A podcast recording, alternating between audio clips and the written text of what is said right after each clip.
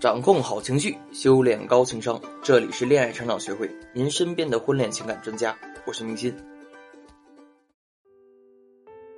总有一些啊，嘴上喊着我想谈恋爱的姑娘，她的意识里啊也知道我应该谈恋爱，我要谈恋爱。但真要去谈的时候，要么临阵退缩，要么还没怎么接触啊就觉得不合适。反正，在脱单这件事儿上，翻不出一点水花。如果自己对男生啊根本没有感觉，不来电。成不了恋人啊，也很正常。最令人费解的是另一种，明明对人家很有感觉，会觉得对方人很好，如果在一起的话呢，两个人也会很合适，但就是没有办法推进关系到恋爱状态。即使互相表达了好感，最后啊，也变成了普通朋友，或者是见了几次面之后再没有什么联系了。嗯，有句话怎么说来着？嘴上说要，但身体很诚实。其实你啊，只是从意识上想要找个男朋友。但是从感受上来讲你根本一点都不想谈恋爱，也就是我们实际的感受跟不上自己真实的意识。有那么多姑娘身边不乏优秀的男性朋友，却一直没有男朋友，哎，这是为什么呢？如果你也是这样的情况，你可以先想想，当你在跟男生们相处的时候，你在想什么？你的眼神里有什么？是不是带有着某种期待或者欲望？如果对方啊感受不到你的期待，自然就不可能给到你什么回应，所以见面之后啊，你们很容易就处成朋友。那有姑娘会问了，有欲望是一种什么样的眼神？在某一期金星秀来做客的嘉宾啊，是一代女神朱茵。对于朱茵啊，很多人都会想起那部经典的大话西游，会回想起紫霞仙子与至尊宝，所以朱茵一落座。金星就问起了朱茵与周星驰之间的情愫，金星非常直接的说，在《大话西游》里啊，你看周星驰那眼神，除去演技，肯定是有真爱在里面。这些话，让朱茵有些尴尬，她很不好意思的笑了笑。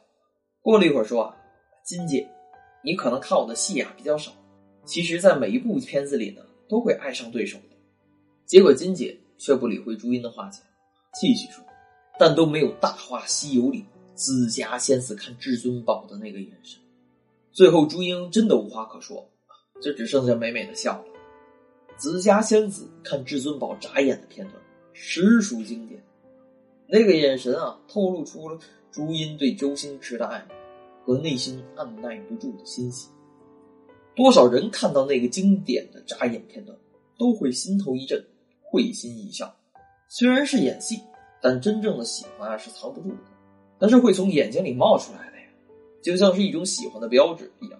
我很爱你，我不说，但是我会让你感觉到我是爱你。那个时候的星爷啊，英俊帅气，才华出众；而朱茵看周星驰的眼神啊，是一种见到了暗恋已久的男神，有幸和他面对面坐，喜欢这种东西啊，他自己跑了出来。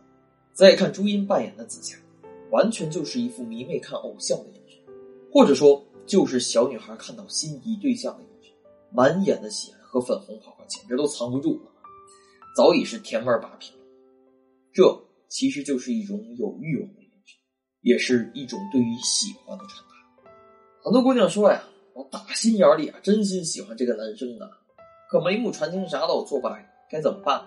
那么你可以添加我的助理啊，恋爱成长零幺七，找到老师，根据你的情况为你提供建议。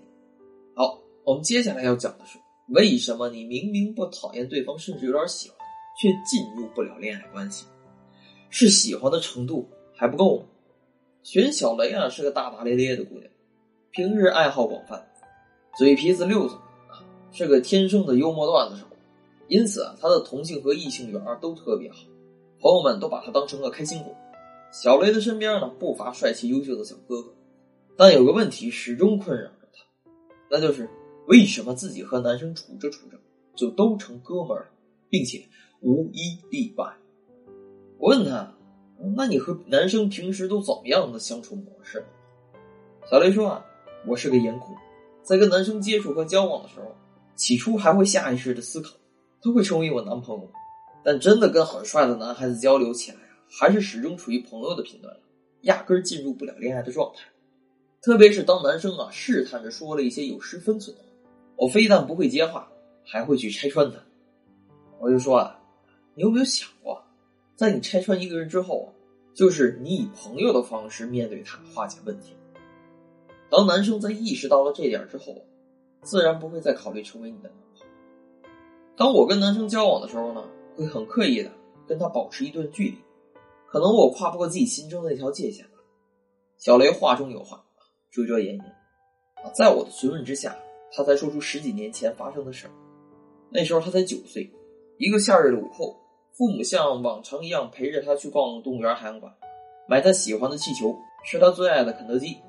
直到傍晚回到家里的时候，父母很郑重的把他叫到书房，让他选择接下来的时光想跟谁一起度，只能二选一。小雷立刻嗅到了不一样的气息，就像电视剧里的桥段一样，夫妻俩要离婚了，抚养权交由孩子自己选择。小雷理了理思路啊，其实平时父母都对他很好，可由于呢平日里啊自己对母亲依赖更多一些，所以他选择了跟母亲一起生活。后来啊，他才发现母亲经常约会了一个和父亲曾经很要好的战友叔叔，小雷方才得知真相。其实母亲早就出轨了。那时候的小雷啊，真的很后悔自己的选择，同时又替父亲感到不值。直到长大后的她呀，始终不肯交男朋友。当男生追求她的时候，她也表现的兴趣寡然。当你不想跟任何男人有进一步发展的时候，即使一个心仪的男人就在你对面。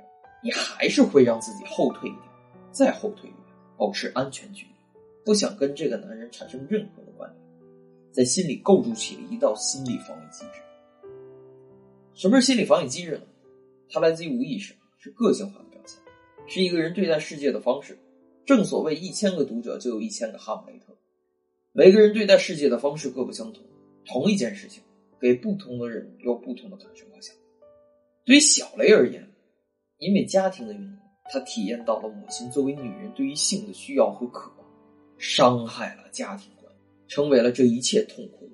同时，如果自己真的对男人有了兴趣，找了男朋友，就意味着建立了一段新的关系，从而没有办法继续做父亲的拯救者。因为潜意识选择性的阉割掉了对性的部分的需要和感受，以及其他种种因素综合在一起，小雷就做出了最后的选择。否认掉了欲望和感受，从而也就没有办法进入关系。因为当否认掉了欲望，你对男人就真的没有兴趣，对方就更不可能对你感兴趣。潜意识就是过往感受经验堆积出来，也决定了你是谁这件事。所以对于小雷来说，如果想要解决这件事情，首先重新平衡定义和父母。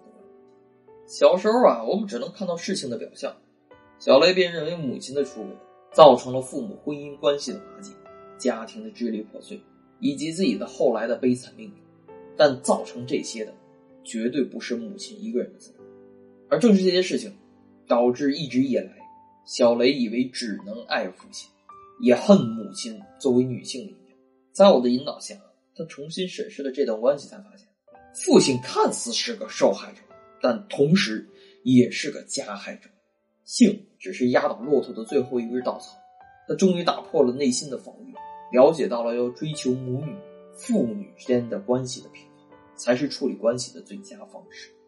其次，承认自己的欲望和，在解决了家庭关系带来的影响之后啊，我一直鼓励小梅，我们作为人，要允许自己的自私和任性，努力尝试欣赏自己的身体，欣赏自己作为女性的那些特点，懂得性。